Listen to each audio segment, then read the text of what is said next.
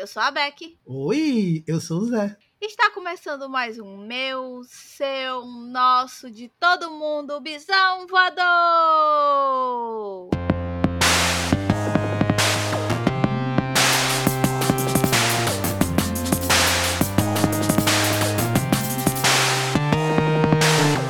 Uhul!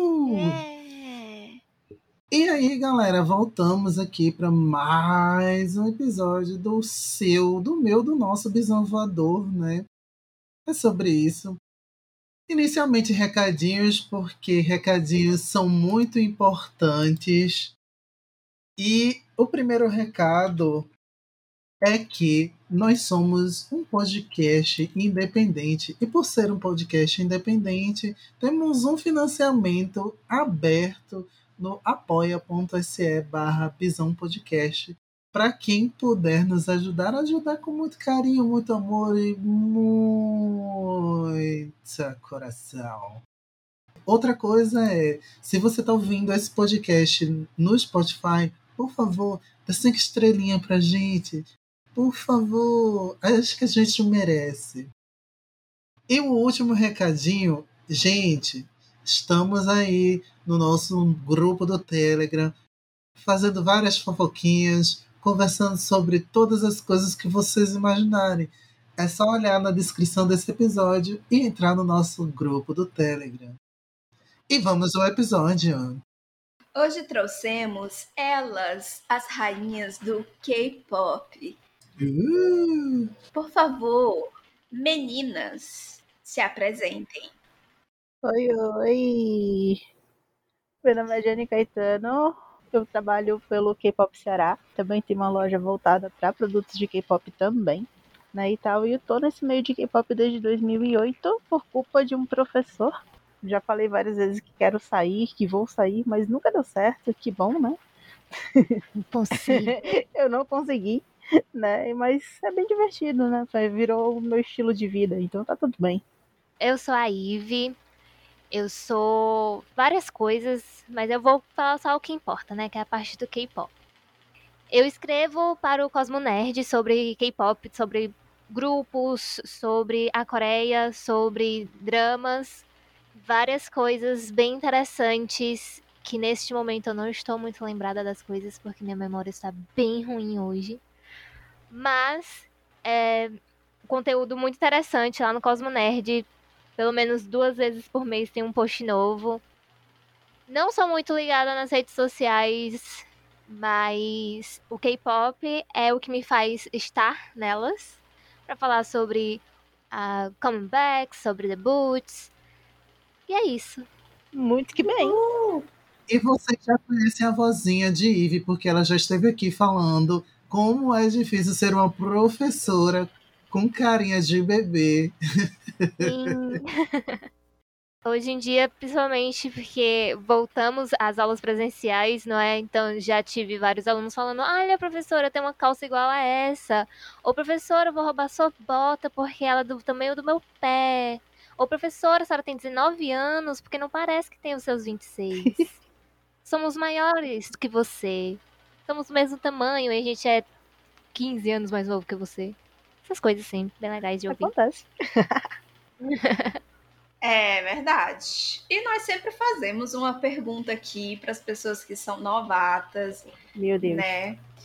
Eu não sei se Zé falou para ti, Hum. Jane, mas nós gostamos de perguntar como foi a sua saída do armário. Como o Ivy já esteve aqui, ela já falou. Então, se você se sentir à vontade, eu vou perguntar agora se você quer falar. Senão, Mara, tu corta tudo. Não, porque é aquele lance, eu acho que eu nunca estive no armário, na verdade. porque, assim, ah, em comum pra mim sempre foi viver numa sociedade heteronormativa, na verdade. Né? Então, meio que eu só. Sempre falei pros meus amigos que eu queria encontrar a minha letrinha na sigla. porque eu não sabia onde que me cabia, né? Até que eu consegui, tipo, não, gente, eu consegui, eu encontrei, né? Descobri que eu sou panetone. né? É, bem recente, foi em dezembro que eu resolvi começar a falar sobre isso, né? Me senti à vontade para falar sobre isso, né? Para não para não gerar também estranheza é, para meus amigos, né? E para as pessoas que convivem comigo, para certos comentários que eles veem nas redes sociais, para certos comportamentos, né, também. Porque tem sempre aquela coisa de, nossa, mas você fala que não era, mas olha só, você tá pegando fulano, não sei o que. Tipo, meio que botei um rótulo para não encherem meu saco. eu acho o seguinte, eu acho que você foi uma pessoa muito on point, porque saiu como panetone em pleno Natal. É sobre isso. Não, é a época perfeita. Parece que eu já... E o mais legal é que no dia que eu comentei, essa história é bem engraçada. No dia que eu comentei, que eu comentei no Twitter, né? Que geralmente eu conto a minha vida toda no Twitter. Porque se eu não falar lá, eu fico louca. E assim, é, eu comentei, né, e tal, que eu tinha encontrado a minha letra e tudo. Aí a minha amiga foi e comentou: Oh, que legal, feliz dia dos pansexuais e tal, não sei o quê. Aí eu, como assim? Eu saí no dia do dia. Aí, tipo, gente do céu, eu fiz a estreia com tudo, só faltou sair correndo com a bandeira. Mas, tipo, é, eu acho que eu vou, vou lembrar disso pro resto da minha vida. Momentos. Então a gente começa a entrar agora no assunto, gente, porque a gente sabe que no mundo atual, né, plano 2022, teve muita gente que achou que, tipo, não, K-pop vai ser que nem aquelas modinhas, ela vai sumir.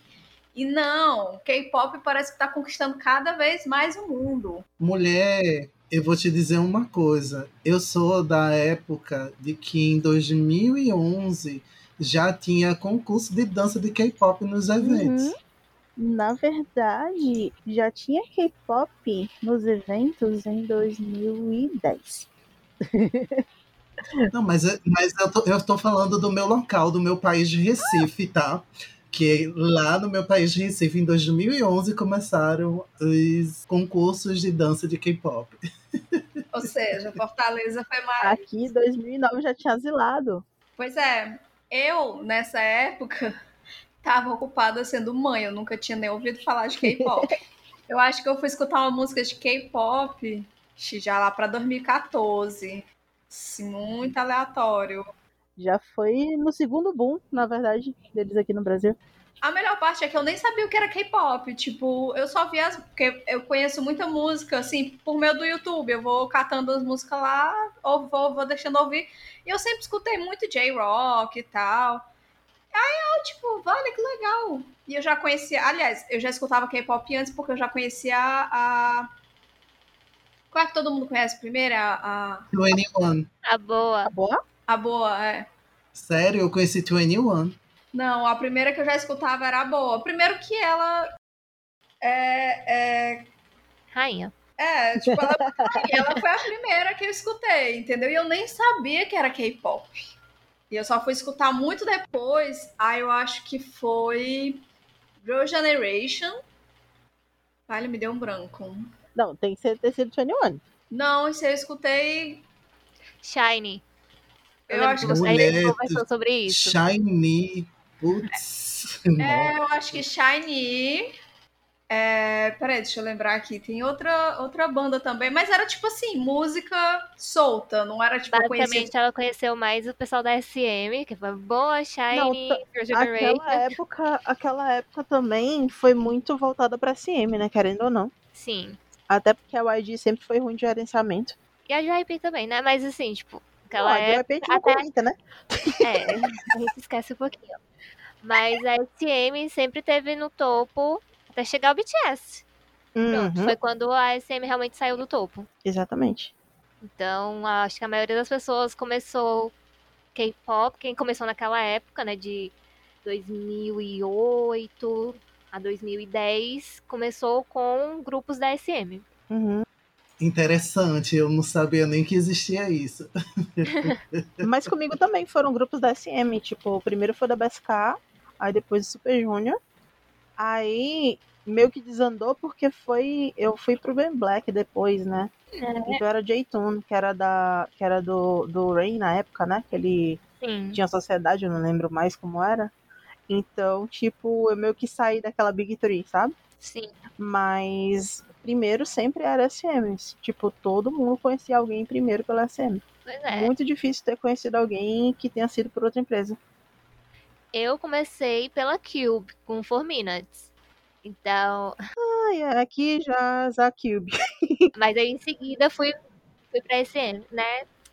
Saudades até, mas melhor, melhor elas fora da Cube, porque é outra que a gente não comenta, né? Com certeza.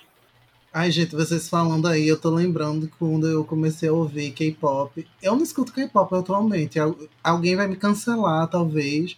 Mas não é nem por não gostar. Eu, tipo, eu escuto quase tudo. Eu escuto Blackpink. Blackpink in the area. Uh! Ai, todas as Aí- gays gostam. Claro.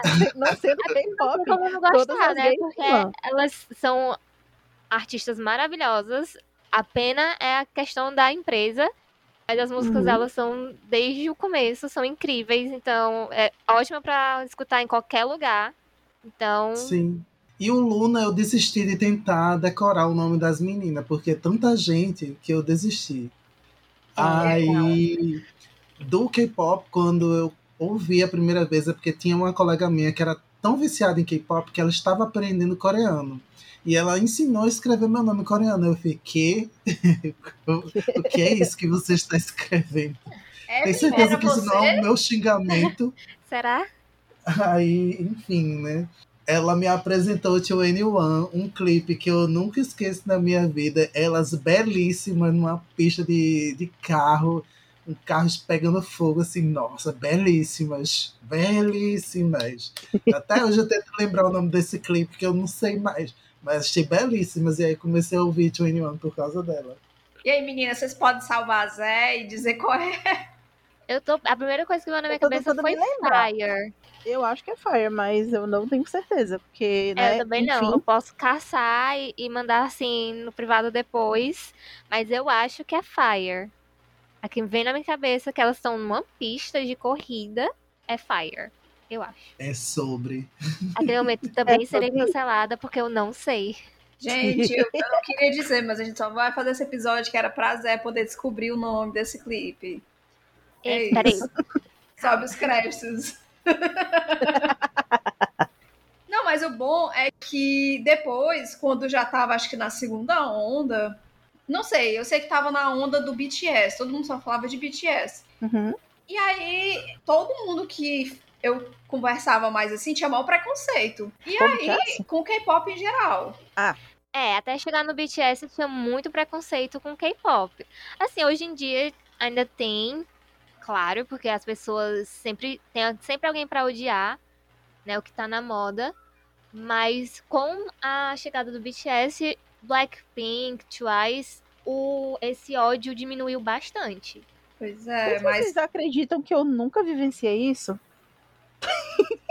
Mulher, que mundo tu tava? Tu tava no mundo dos eventos. Ah, mas sabe por que eu nunca vivenciei isso? É porque qu- enquanto o pessoal tava latindo pra mim que não prestava, eu tava ocupada com outras coisas. eu nunca Talvez liguei pra opinião alheia. muito que bem.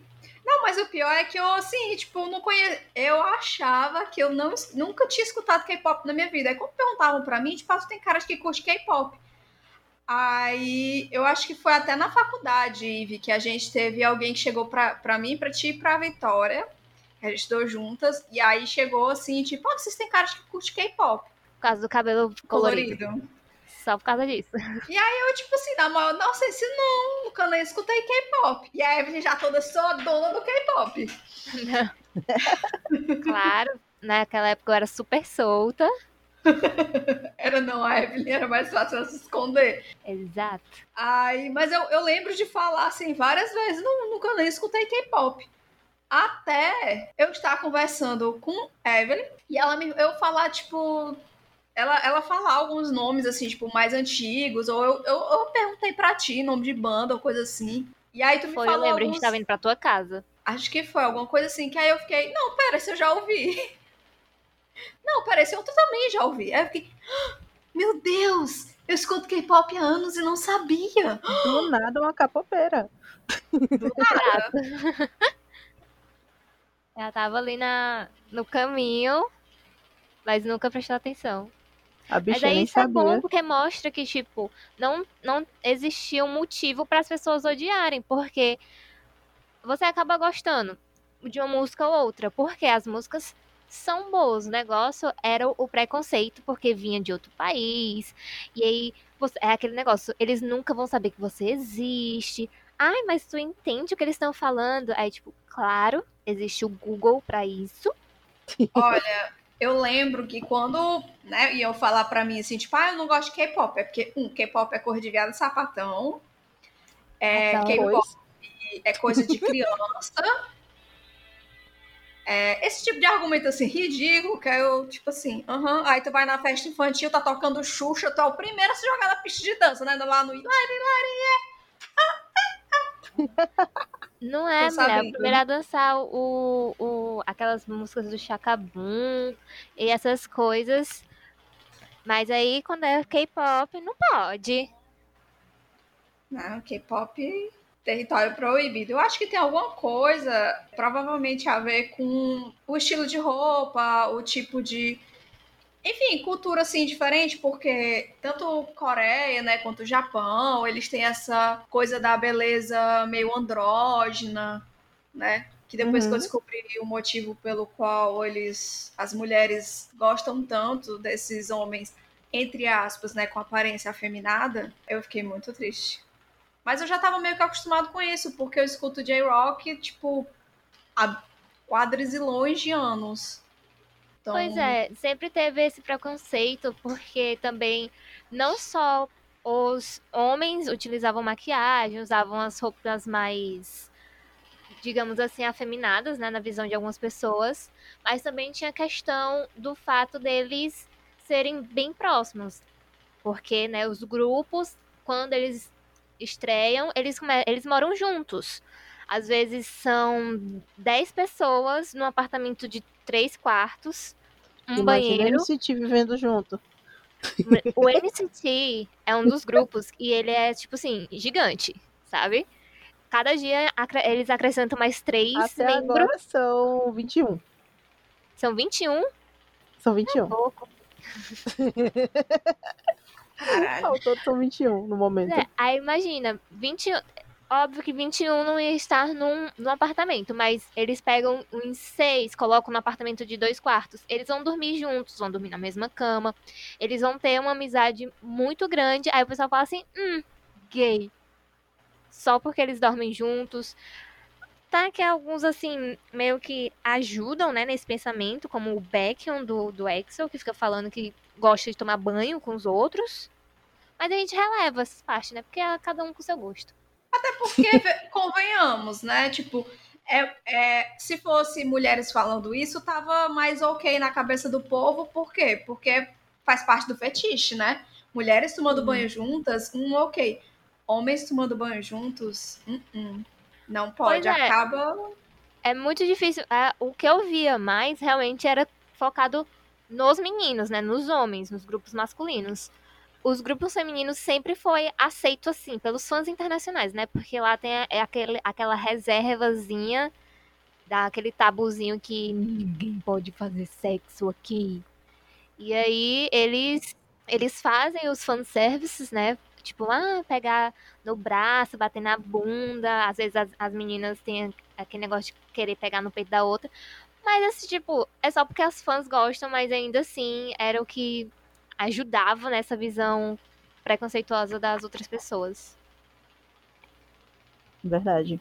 Mas assim, eu não também levo em conta que eu não sei porquê, é, mas na Coreia também é mais aceita essa questão de meninas se aproximam apenas de meninas, meninos são mais próximos de meninos, né? Então tem aquele lance de que para eles é natural que os que dois homens se toquem, né, e tal, tipo, sentam um no colo do outro e tal e tá tranquilo mal visto é se for uma menina e um menino, entendeu?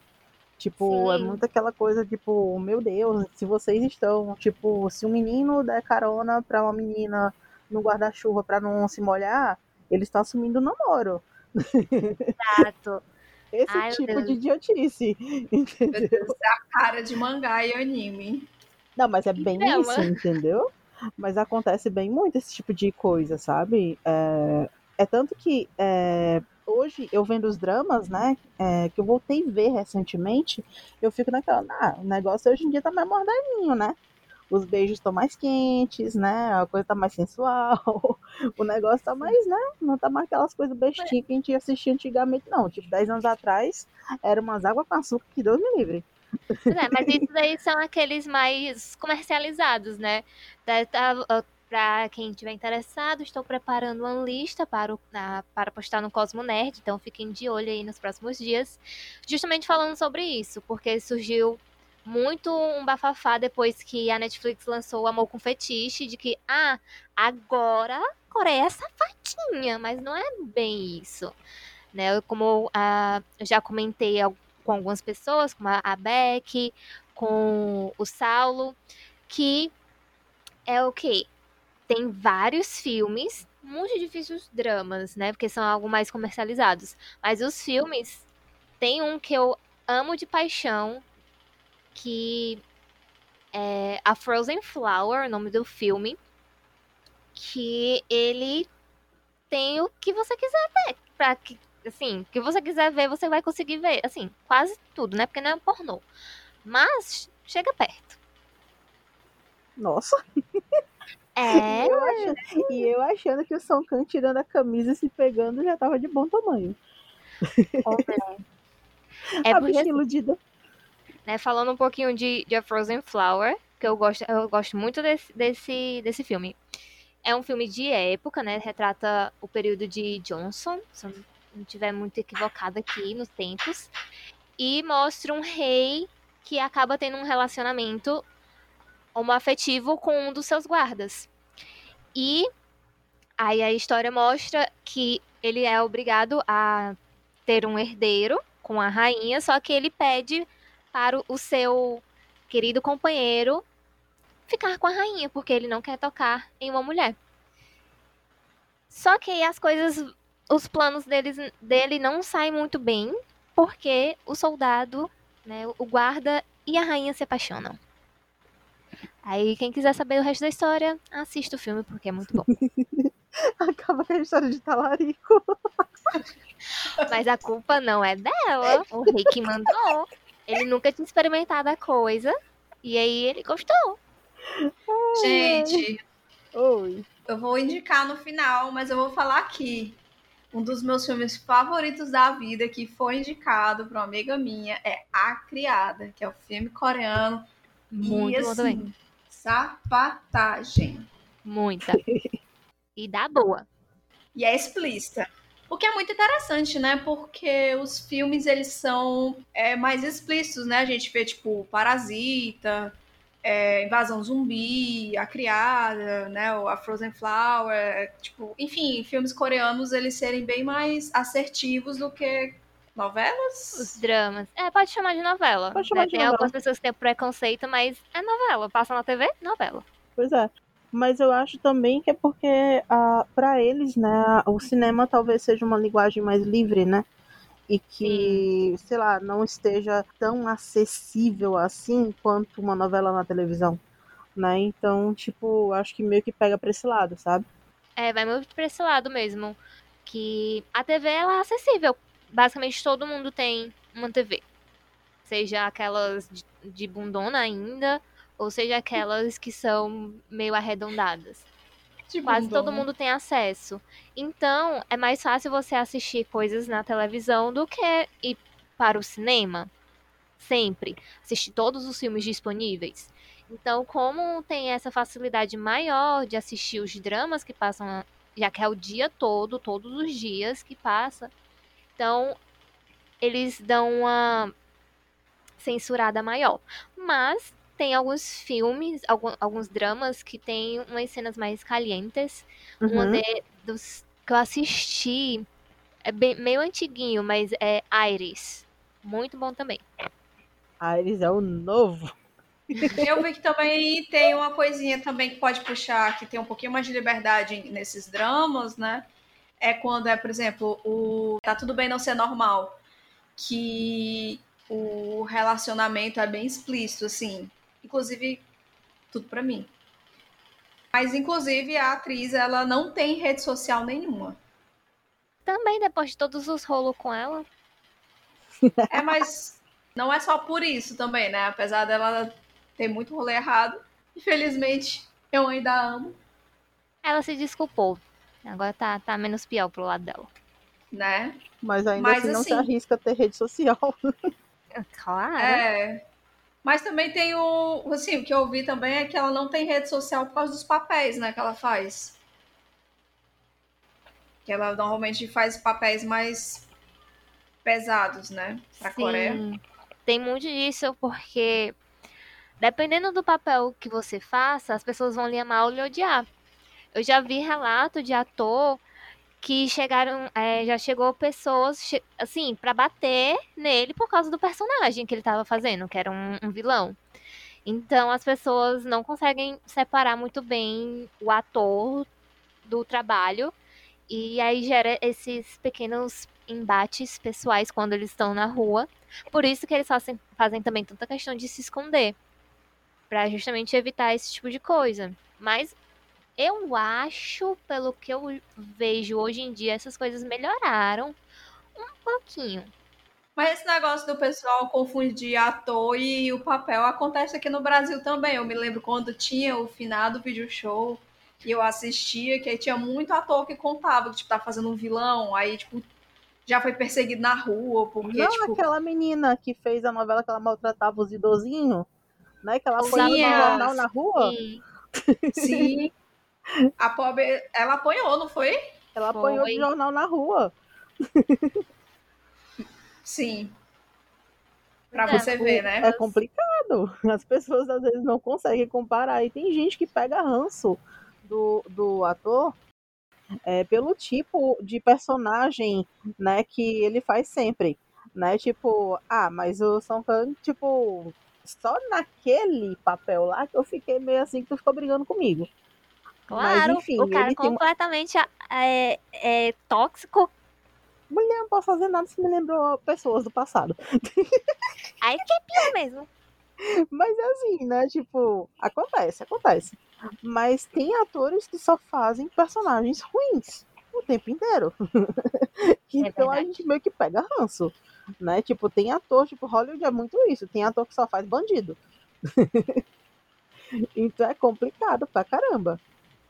Ai, gente, é sobre isso, tá ligado? É sobre isso demais. Agora eu tô aqui só ouvindo vocês porque eu não lembro de nenhum drama ou novela coreana que eu tenha assistido, não.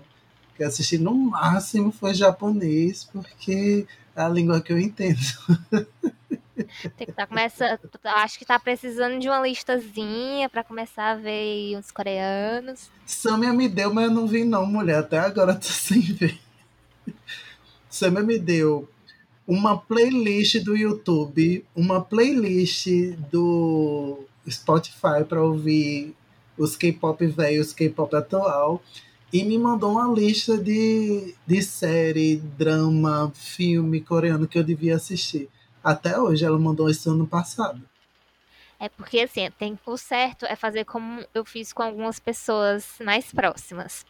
Ver o estilo da pessoa e obrigar ela a assistir dois episódios do que ela mais. De um, de um drama que a pessoa mais gosta. E aí acabou. A pessoa E a viciou. palavra-chave é obrigar.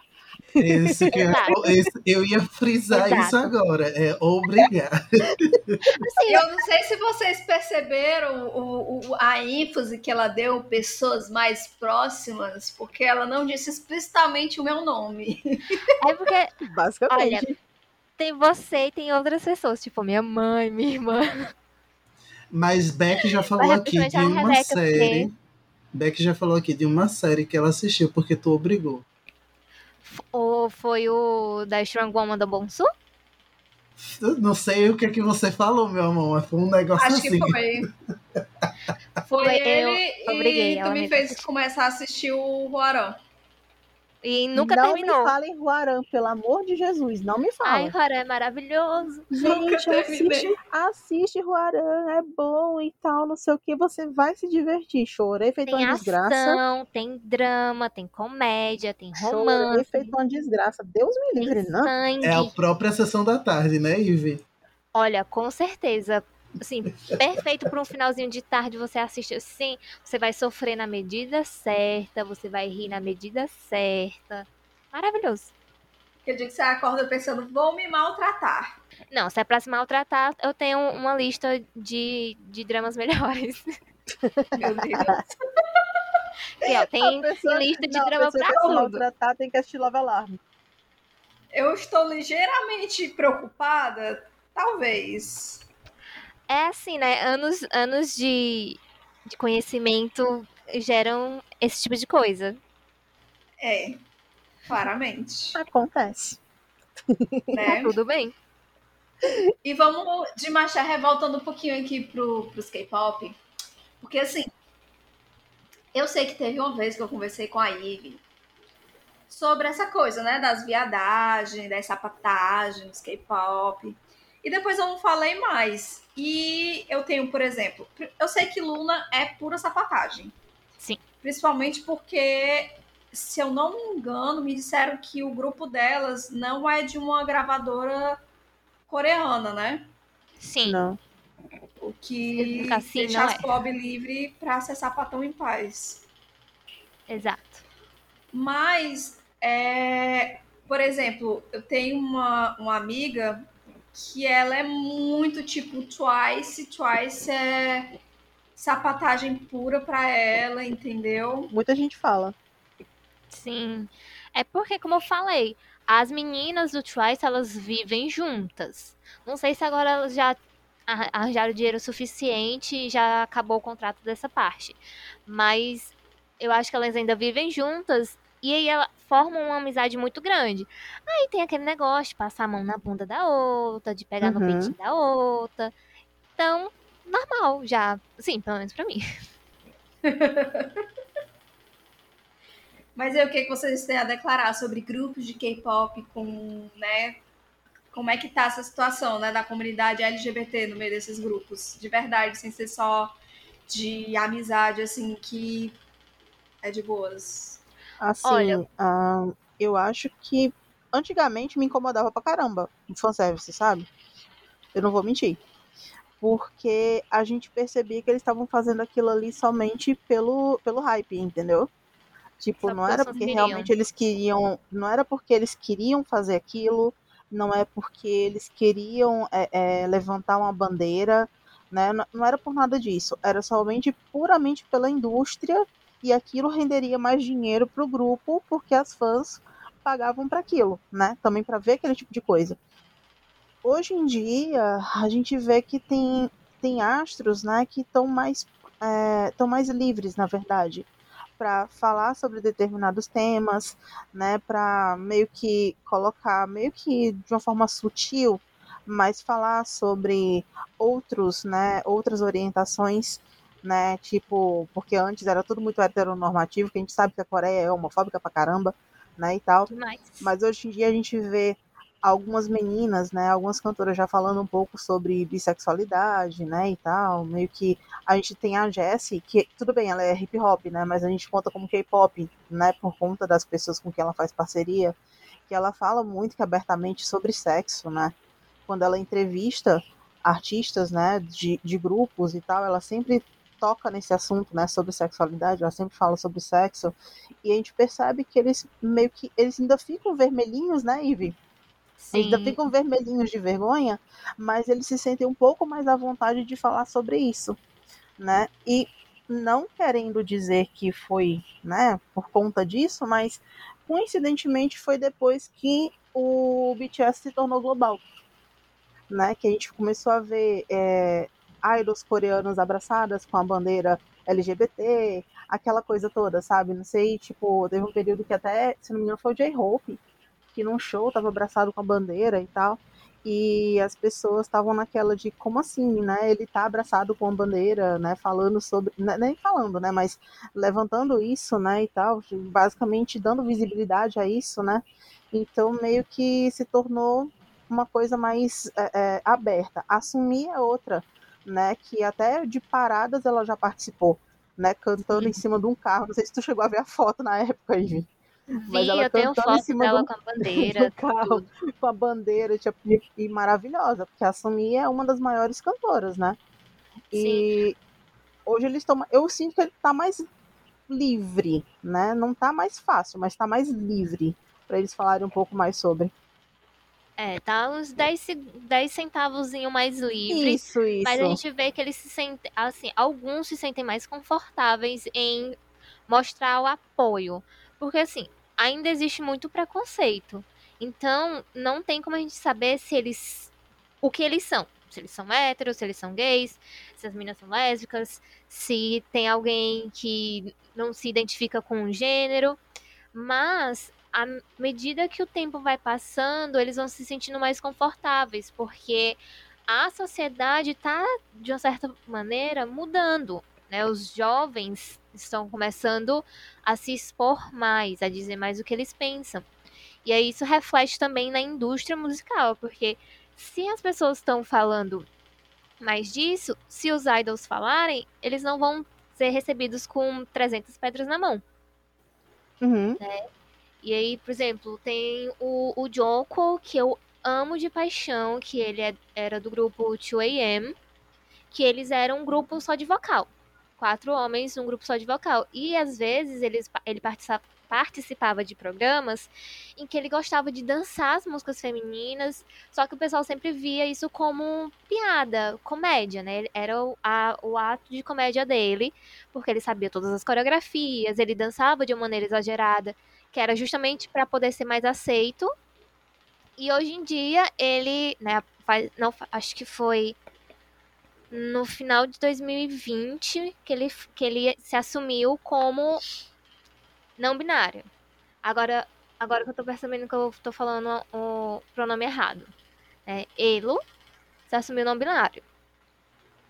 Então, assim, eles estão se sentindo mais à vontade. Tem um artista que é o Holland, que eu amo de paixão também, que ele só estreou na indústria da música quando a empresa aceitou que ele é, fosse abertamente assumido. Ele é um cara, um homem gay, e ele queria que as pessoas vissem isso nele, né? Que ele não queria esconder. Tanto é que a primeira música dele, eu já até falei na, na última vez que eu estava por aqui, que a música dele, nós temos pessoas do mesmo sexo se beijando. No caso, ele e outro rapaz. Sim, era um oh, beijo. Sim, incrível. E aí depois ele fez comeback, também mostrando essa diversidade né, de sexualidades, de gêneros. E as pessoas estão aceitando de pouquinho em pouquinho. E é assim que a gente começa, né? Um passo de cada vez antes tarde do que nunca, né? Digamos Exato. assim. Antes tarde do que nunca, porque querendo ou não, eu ainda tô admirada que tenha evoluído de uma maneira tão rápida. Porque a gente está falando de uma evolução que aconteceu nos últimos sete, sete oito anos, né? Porque até, até o momento que a gente entrou, a, começou a curtir K-pop e tal, era tudo muito engessado, não sei se tu lembra, o, o Ivy. Sim. Tipo, era tudo muito engessado, era tudo muito, muito mecânico, né? Você percebia que não tinha alma de jeito nenhum naquilo ali que eles estavam fazendo, né? Então, então, assim, eu acho que foi uma evolução até mais até rápida, né? Sim, Digamos eu, da- dessa eu forma. falo, quando eu falo sobre isso, eu- eu penso nos programas de variedades que eles participam, né? Que antes não havia. O que eles falavam era assim: ah, você tá namorando? Não, nunca. Hoje em dia eles falam, tipo, hum, você fez essas coisas na, nesses dias, né? Eles falam com uma, uma maior. Como você falou, né? Uma liberdade um pouquinho maior. Eles estão começando a, a- abordar esse, a- o assunto não só da sexualidade, mas também do sexo ah, nos programas. E aí acho que é isso que está começando a abrir as portas da, da mente do pessoal retrógrado, acho que é essa palavra.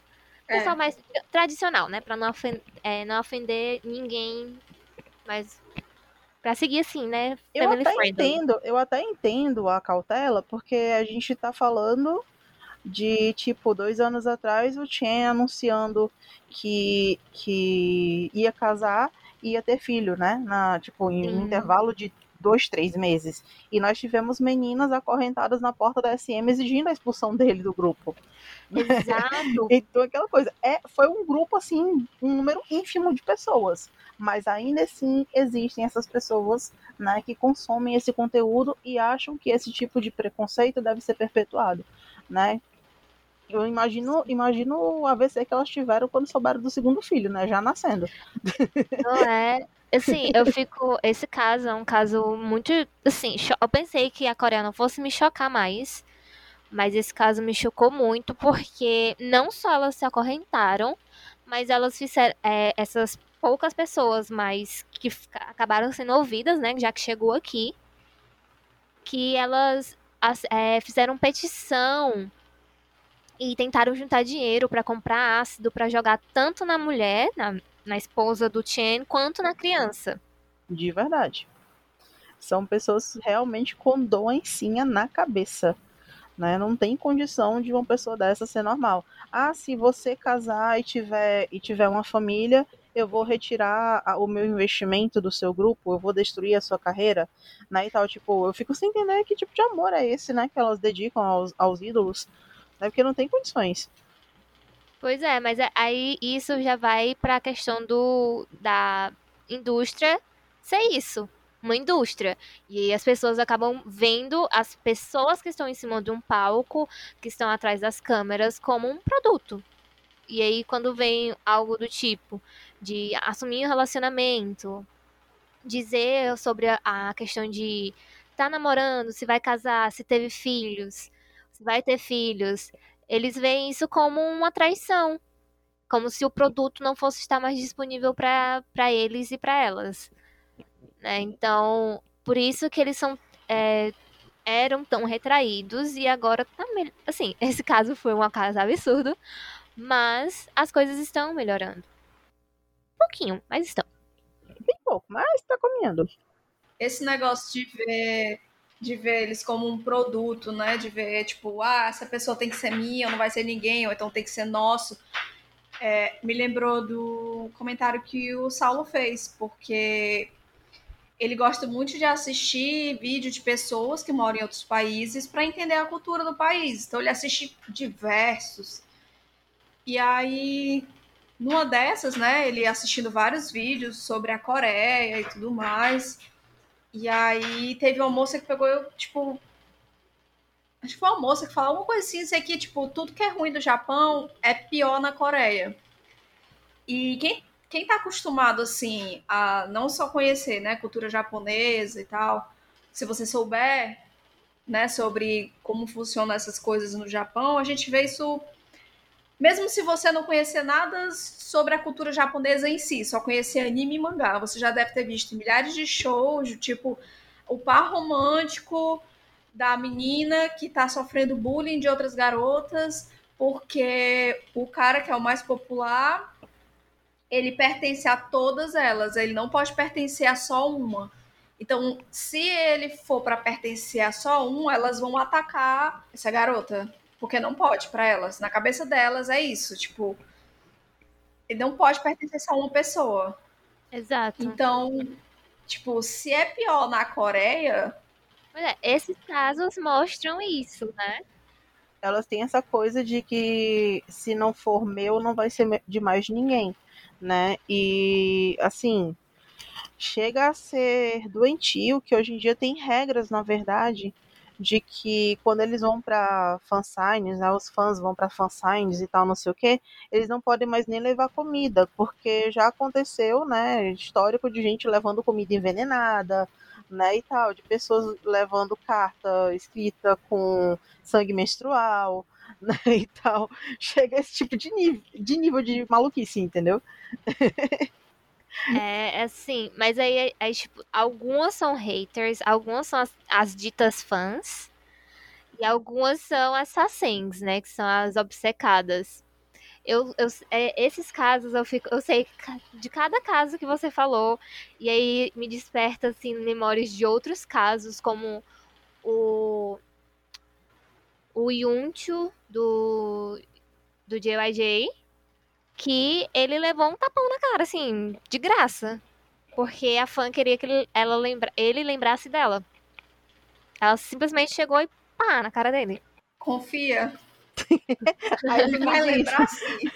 É aquela coisa, infelizmente, sobre fãs, né? Nós temos a Selena e nós temos o John Lennon, né? Para dar, nos dar exemplo de alguns extremos dos fãs, né? Então, tipo, eu creio que pode ser muito pior. Acho que é por isso que a, a segurança do BTS em si é muito, né? É muito ferrenha, muito, né? Tipo, eles nos Estados Unidos, teve um cara que foi para cima do Jimin, se eu não me engano, em uma das cidades que eles estavam. O cara foi para cima do Jimin sem motivo nenhum e a segurança teve que é, é, intervir, né? Porque ninguém sabia o que, que ele fazia, o que, que ele estava portando, né? Mas ele só foi para cima do cara assim do nada. Ele furou a segurança e foi. eu nunca vi um segurança se deslocar tão rápido na minha vida. né, tem diversos casos. Aí, esse me lembrou de um, de um que eles iam fazer um show lá nos Estados Unidos e foi cancelado porque uma pessoa postou uma foto de uma arma dizendo que era o que ela, a, aquela pessoa estava levando para o show deles. Sim, e era para tirar no de mim. Não sei porque só o de mim. Exatamente.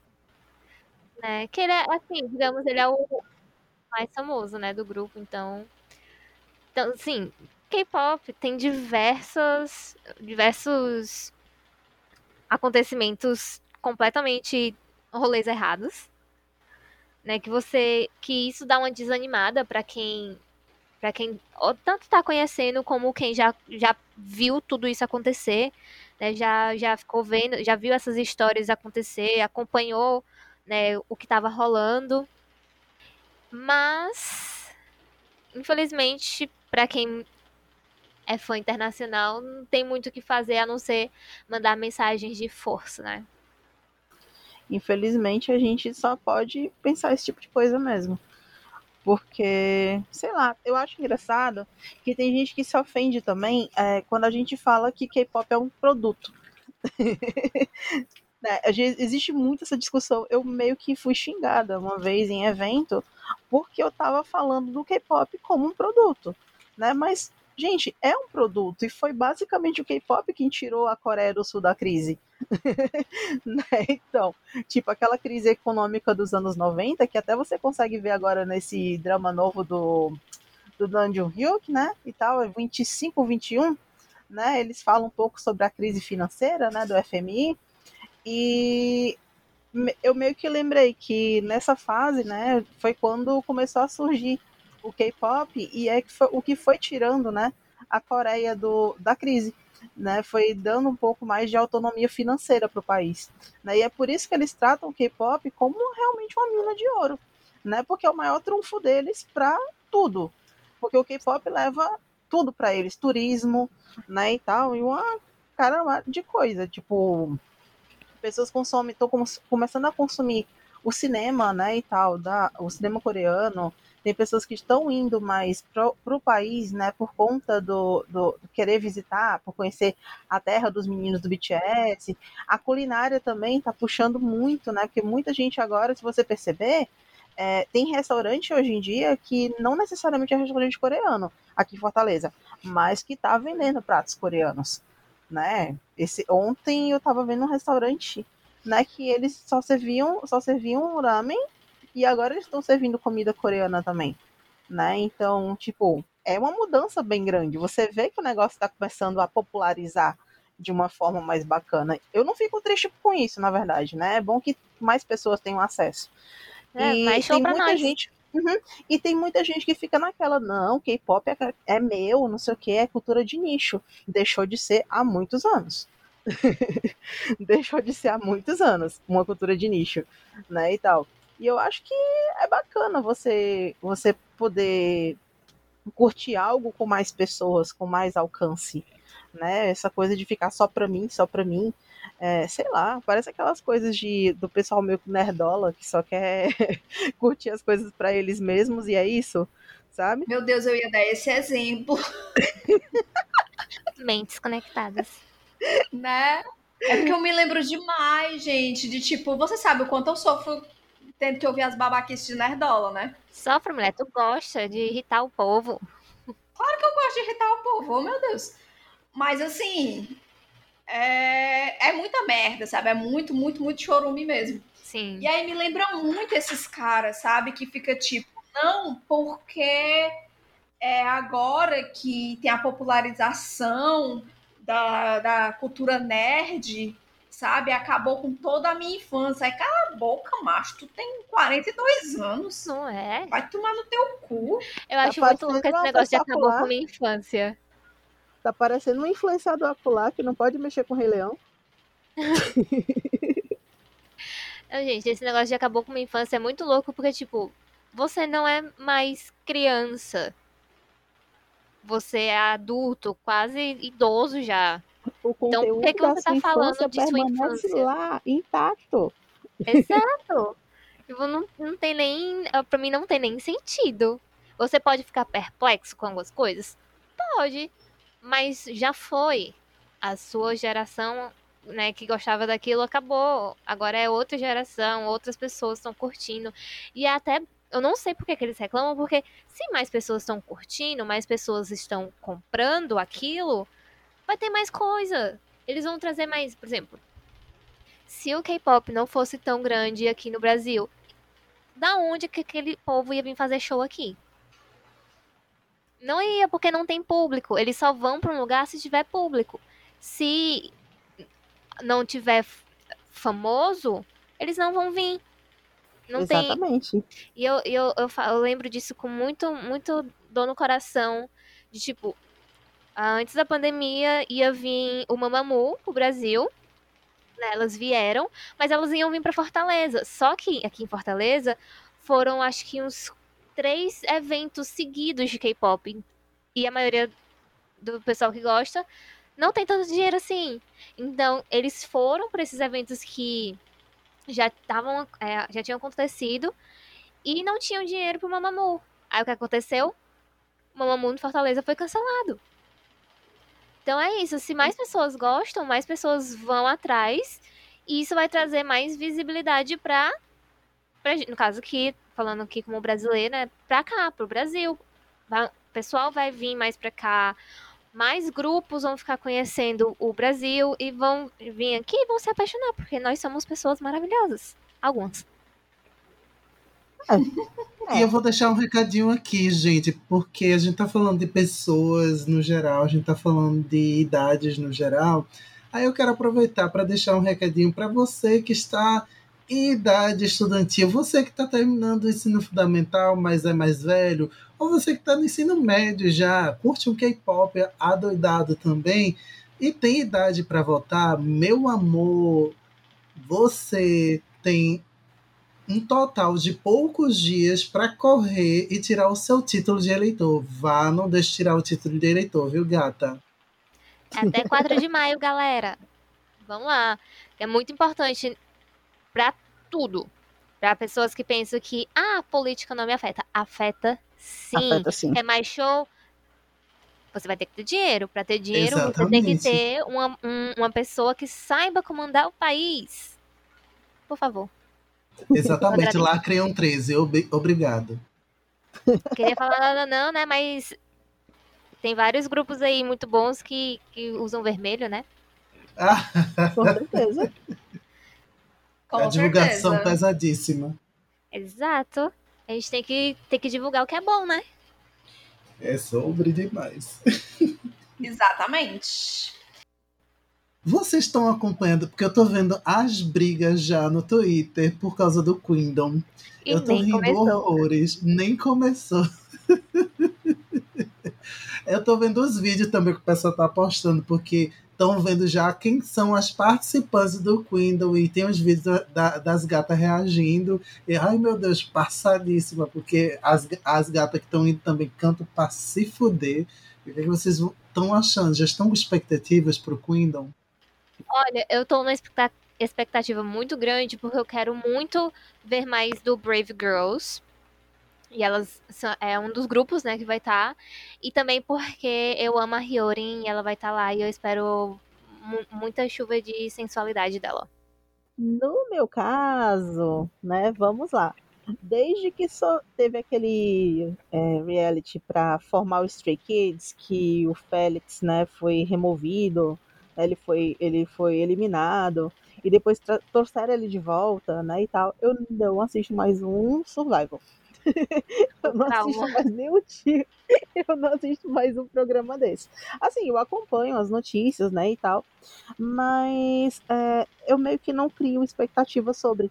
Né? Eu só acho bacana porque nós vamos ter as, as meninas do Brave Girls, né? Que fenomenalmente elas te receberam uma segunda chance da indústria, né?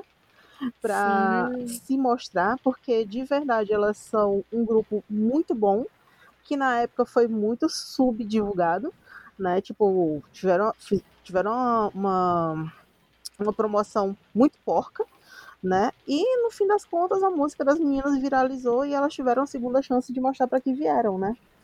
Então Exato. É bacana você ver elas terem um local novamente de evidência, né? Poder provar, na verdade, que elas são realmente talentosas porque eu acho que as meninas elas sofrem muito mais, né, é, é, na indústria do que os meninos, obviamente, né? Sim. Tipo, as meninas elas têm uma pressão muito maior, né? Então, eu acho que é bem bacana de ver, né? Mas assim, de expectativa para assistir, eu não tô tanto, justamente por isso, eu não assisto mais tanto esses programas. Mas eu tô pronta no Twitter para olhar tudo, né, e tal, porque eu adoro as performances, eu não vou mentir. Eu gosto de sofrer, então eu acompanho a, a maioria dos, dos programas de sobrevivência. Ainda não aprendi a, a, a, não fazer isso. Sofri agora, por último, com Loud. Então ainda tô esperando os grupos serem lançados. Aí tô sofrendo com a notícia de. Tipo, teve um dos meninos que ele é um dos melhores dançarinos, porque ele é simplesmente maravilhoso, o Koki. Mas pela idade, ele não vai mais estrear no grupo. Eu tô, tipo, muito triste. Pela idade, por quê? Porque ele é muito velho, ele é muito novo. Ele é muito novo, ele tem. Ele tem acho que uns 12 aninhos só. Oxe, não teve aí de um grupo que teve um menino que estreou com 13 anos?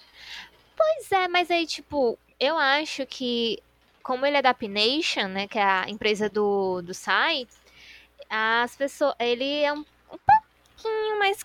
Assim, um pouquinho melhor em, em comandar a agência dele, sabe? Aí eu acho que ele prefere deixar o, o garoto para treinar mais, porque o Koki também ele é japonês. Então ele prefere deixar ele treinar mais, aprender mais sobre sobre as coisas na Coreia, sobre a língua também. E eu acho que foi isso que meio que impediu ele de debutar agora, mas até agora nada de, de debut pro grupo, principalmente para ele. Muito triste, mas. eu acho também porque a Pination também tem uma pegada mais adulta, né? Querendo ou não. É, mas os meninos do, do que vão estrear nesse grupo, eles têm a faixa de 15 a 18 anos. Não, então... mas de então 15, 15 a 18, comparar com de 12, é... tem um, um espacinho aí, né? 15 é. ele já começa, ele já começa a considerar de certa forma, né? Dá para aguentar. Que, tipo, o Bambam, quando ele, quando ele começou no God Seven, também ele tinha mais ou menos a cidade, né? Mas quando é. ele começou a treinar, ele era criancinha, ele era bem menor do que o Martin, né? Então, tipo... Eu né? queria saber o que ele vê, né? comeu, né? meu, pra crescer também. Então, né? A criança cresceu muito rápido, né? Então, assim, é mais, é, é, eu acho também que tem essa questão da faixa etária, né? Porque, querendo ou não, tipo, o TXT, eles começaram muito novinhos e demorou um pouco a engajar, né? Tipo, o pessoal tá engatando mais pro lado deles agora, depois que eles estão mais maduros. É né? por causa então... que agora eles se sentem mais à vontade para pensar besteiras. Aquela coisa, acho que a meio que a idade aí pega, pega, um pouco também por conta dessa questão da maturidade do grupo. Tem uma distância um pouco grande, né? De 12 para 15 anos. Sim. Então, tipo, já dá uma. Tem que aproveitar enquanto o povo tem lombar ainda pra dançar. É, porque o Gat Seven não consegue dançar, não consegue dançar hard carry. Mas hoje em dia.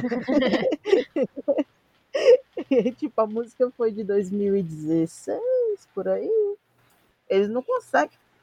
Eles não, eles não conseguem mais dançar, ou seja, né? Ô, mulher, fala, consegue sim. Quem não consegue dançar é o Super Junior. Vamos lá. Não, o JB, o JB falou que eles não dançam, mas eles não conseguem. Nossa e as músicas do começo e as músicas do começo da carreira que eles davam aquelas piruetas, aquelas coisas, né? Não, eles também é, não realmente... conseguem mais. Aí eu fico imaginando o coitado do 2PM, que só tinha acrobacia. Tá vendo? Isso acaba com o pobre do joelho do povo antes do tempo.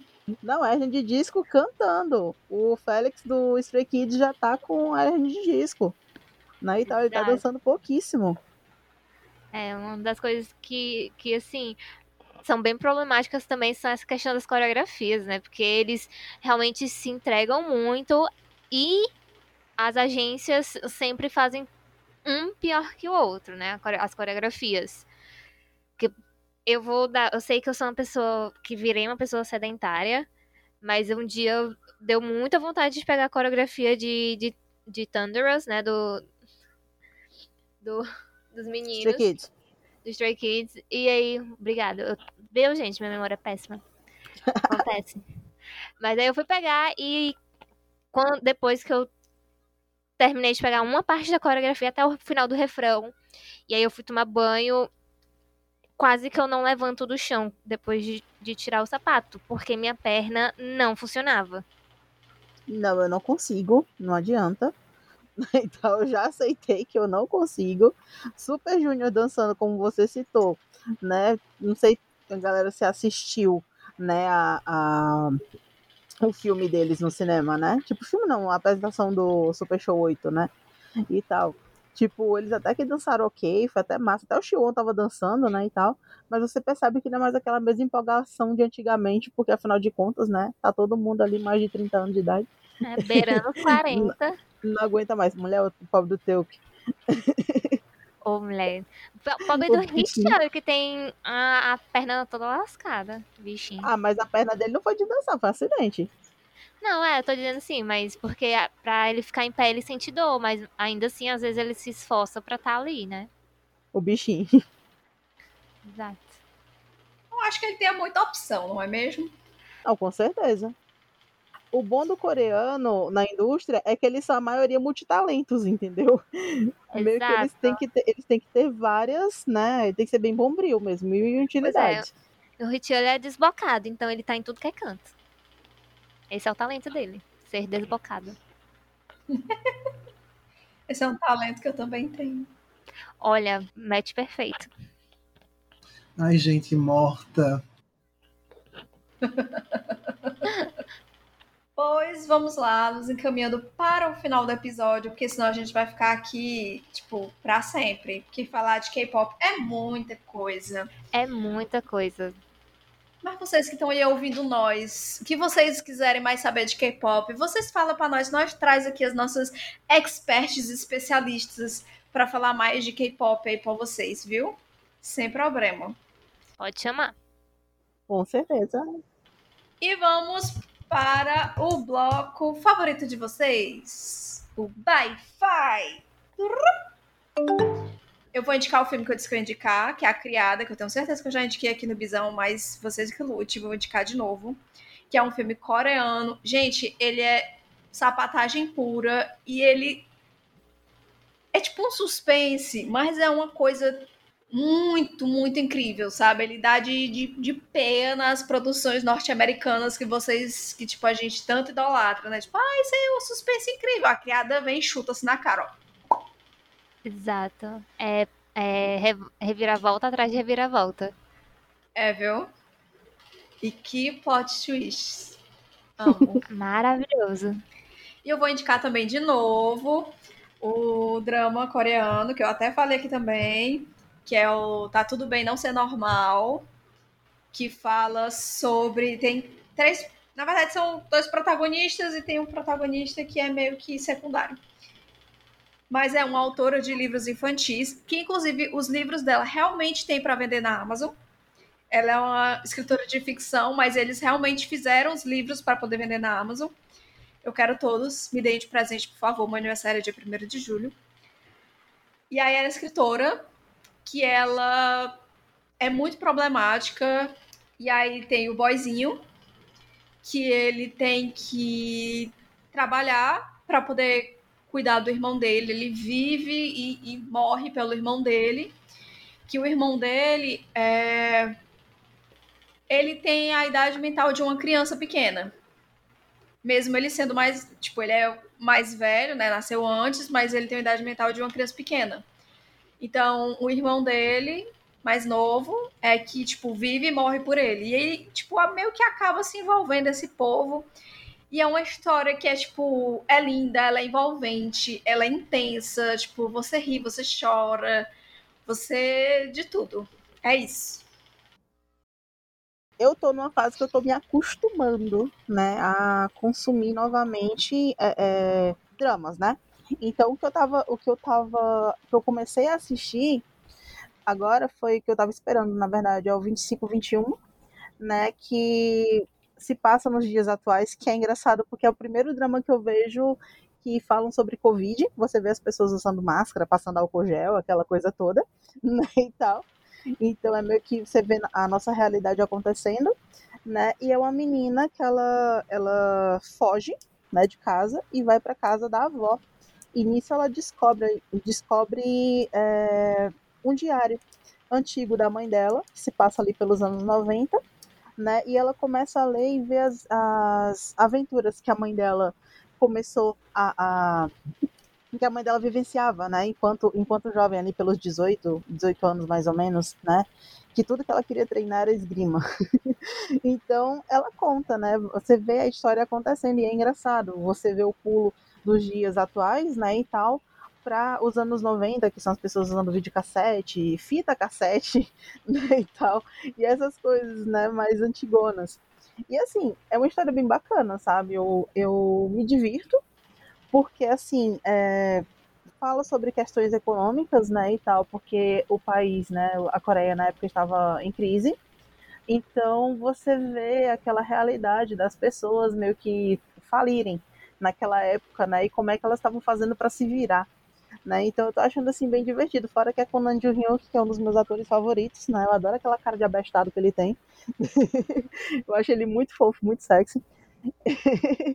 e assim, eu tô me divertindo bastante com isso. E os shows estão voltando, né, e tal, devagarzinho. Então, tipo, minha banda favorita, né, que minha banda brasileira favorita, lançou álbum ano passado é, em novembro, acho que foi 9 de novembro, Fresno. Então, se vocês, né, não precisa ser emo para sofrer e ouvir sofrência, mas sofrência de qualidade muito bem escrita, né? Lucas Silveira, meu pastor, nada mais me faltará. então, se vocês quiserem ouvir, né, e tal, os novos trabalhos da banda e tal, não sei o tipo, eu gosto bastante porque eu me sinto um pouco bem acolhida e bem tranquila, né, e tal, enquanto eu tô ouvindo, tipo, eu escuto muito no trabalho, né, e tal, tipo, e como é uma coisa bacana que me faz bem, eu acho que é uma, é uma boa falar para as outras pessoas tentarem, né, e valorizar o que é do nosso país. A gente escuta muita banda de fora, né, então a gente acostuma, tipo, a gente falou aqui de K-pop, K-pop, K-pop, mas é, poucas bandas ali dos de 20 anos atrás, quase, continuam nativa, né, e eles são uma das que, felizmente, ainda continuam e eu continuo acompanhando. Então, se quiserem tentar e tal, é só dar uma olhada. E se eu não me engano, o Instagram deles é Fresno Rock, né? E tal, eles estão lançando bastante coisa, bastante conteúdo. E eu espero que venham para Fortaleza logo em breve. Ou seja, mais uma Fresnética aqui conosco. para fechar a boca de Beck, que da outra vez que eu indiquei o álbum Vou Ter Que Me Virar, Beck quase me matou. Mas é sobre Maravilhoso isso. do Não, começo ao fim. Contexto. Ele indicou em meu nome.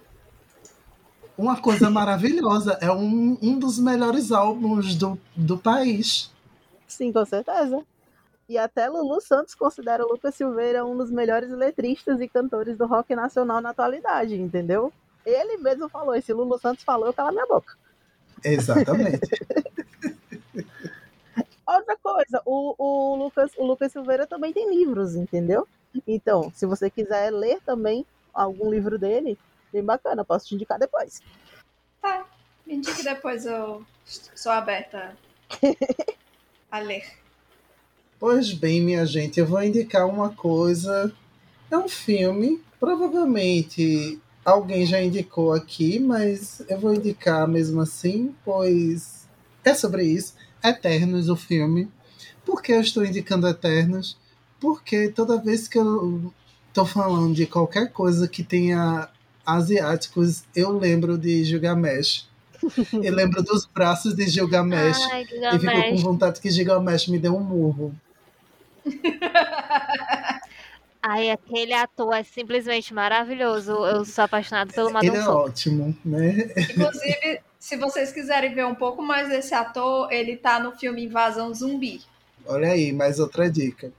E aí, Exato. Eternos é esse filme que fala de criaturas que literalmente são eternas, né? Que são seres superdotados e imortais, que foram criados pelo Celestial Arishin, né?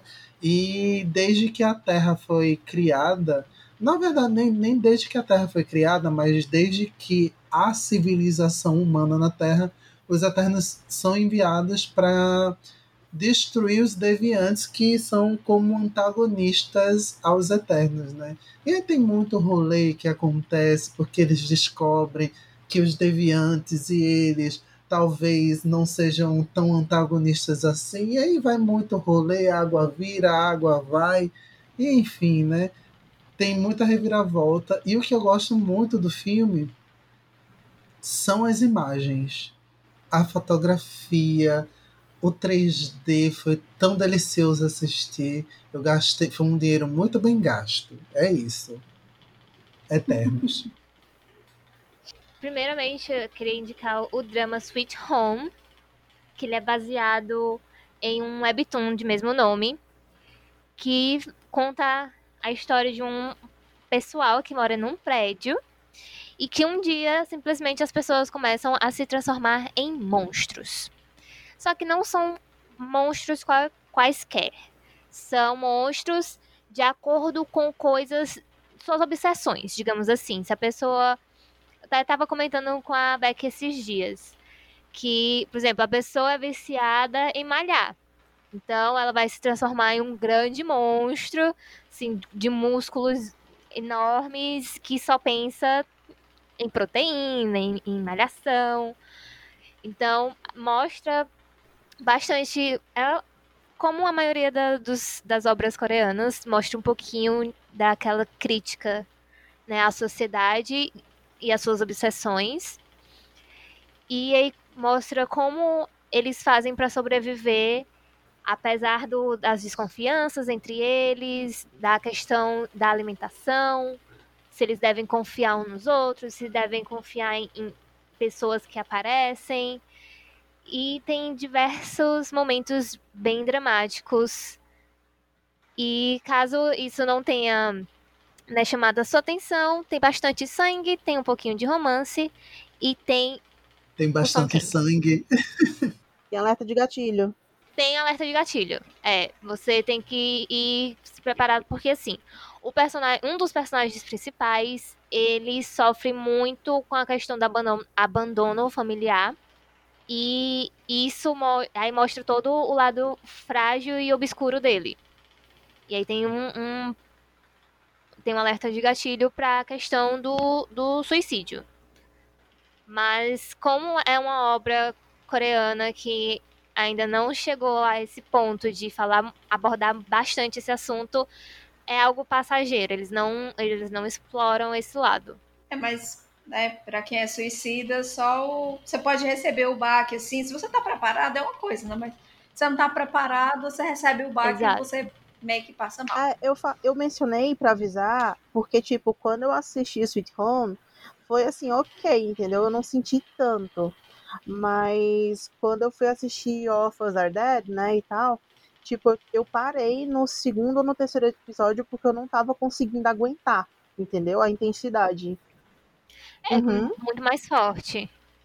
No, no All of Us Are Dead é bem mais forte as menções, porque não é só a questão do suicídio, tem a, a questão do bullying, que é bem forte as cenas. Então, próxima vez, Jane, fala comigo primeiro Ah, pra ver se eu já fui, tipo assisti. assim, eu, eu, eu vou ser corajosa, eu vou lá meter as caras. Vai de novo.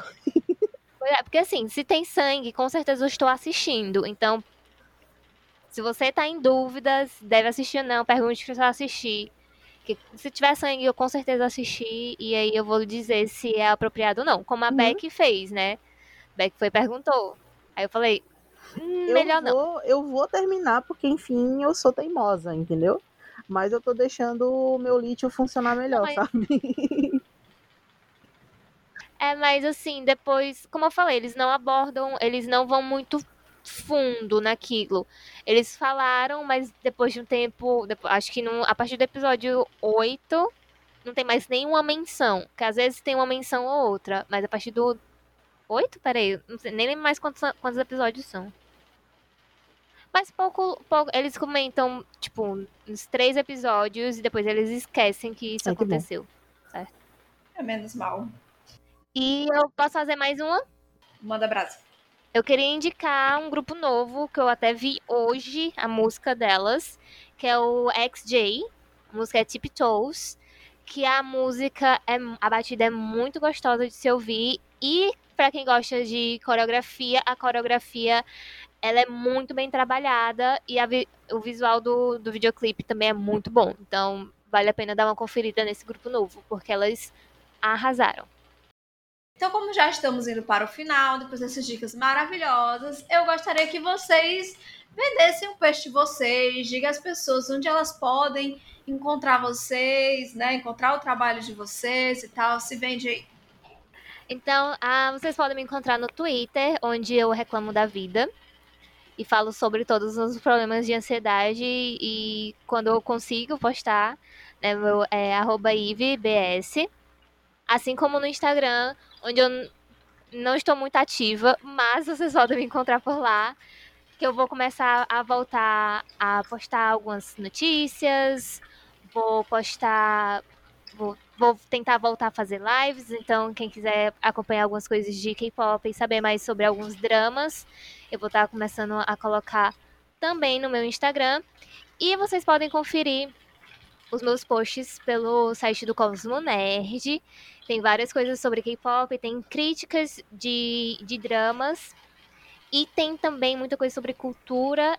E recentemente saiu uma entrevista que eu fiz com um ator da série Power Book Force, Power Book 4 Force, que é o Anthony Fleming terceiro, e é uma entrevista muito maravilhosa que eu amei fazer e eu espero que se você gosta do tipo de série que é gangue, tráfico e sexo, Nossa. você vai gostar.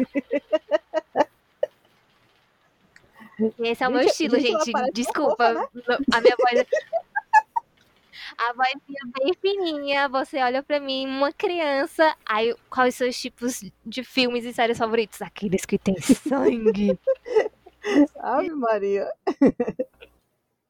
Você pode me encontrar em dois lugares, né, nas redes sociais, é, tanto no Facebook, Twitter e Instagram. Você encontra no K-pop Ceará, que é a nossa empresa, entre aspas, porque eu morro de vergonha de falar isso, eu acho muito petulante, é, de realização Mas de é uma eventos. empresa, tá, gente? de realização Uma empresa maravilhosa com produtos incríveis. eventos. K-pop. a gente está parada, né, e tal, tem dois anos, mas estamos retornando agora, nem que seja com, com encontros, né, e tal, e atividades menores, para tentar acolher esse novo público que, querendo ou não, esses dois, três anos parados, é, o meio da gente aqui mudou muito, né, então, tipo, a gente está acolhendo essa galera primeiro e vamos começar aos poucos, né, retomar as nossas atividades como antigamente, né? Então, e também temos notícias, né? Quase que diariamente, quando a ADM tá de boa na cabeça, né? Ela consegue é, fazer a atualização diária, que afinal de contas só tem eu de funcionária para redes sociais, a Jacinta me larga sozinha, né? E tem a KPCA Store, que é a minha loja, né? E tal também é a mesma coisa, KPCA Store, Instagram, Twitter e Facebook, né? E tal, que nós vendemos é, vários produtos, principalmente K-pop, mas nós também temos conteúdo geek e também conteúdo de beleza, né? Estamos passando por uma reforma assim do nosso mix, né? Aumentando o nosso mix. E dentro da nossa loja nós trabalhamos com outras marcas, né, e tal, que são, por coincidência, não foi um plano nosso, mas que a gente é bem feliz e se orgulha, né, que são marcas femininas, né? São, de, de, são marcas de empreendedoras femininas, né, e tal, então, tipo, tá sendo algo bem novo pra gente, então se vocês quiserem conhecer e dar uma força, a gente agradece. Yay! E é isso, meus amores. Eu espero que vocês tenham gostado do episódio. Não esqueçam de seguir as meninas nas redes sociais. Não esqueçam de seguir o Bisão Voador nas redes sociais. Não se esqueçam que se vocês quiserem mandar mensagem para nós em qualquer rede social, pode ser do Bisão, pode ser na pessoal, o que for, a gente responde.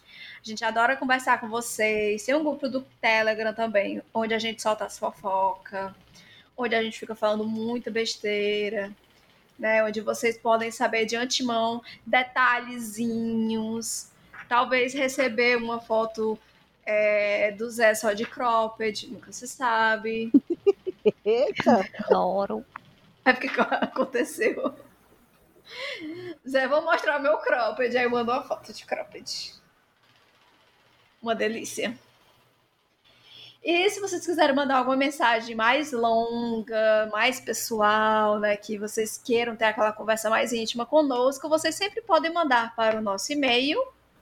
Que mudou e agora é contato arroba bisãopodcast.com.br. Repetindo, contato arroba bisãopodcast.com.br. Lembrando que nossas dicas estarão no nosso site, que também mudou para bisãopodcast.com.br. E é isso, pessoal. Nos vemos na próxima semana. Beijinho, beijinho. Tchau, tchau.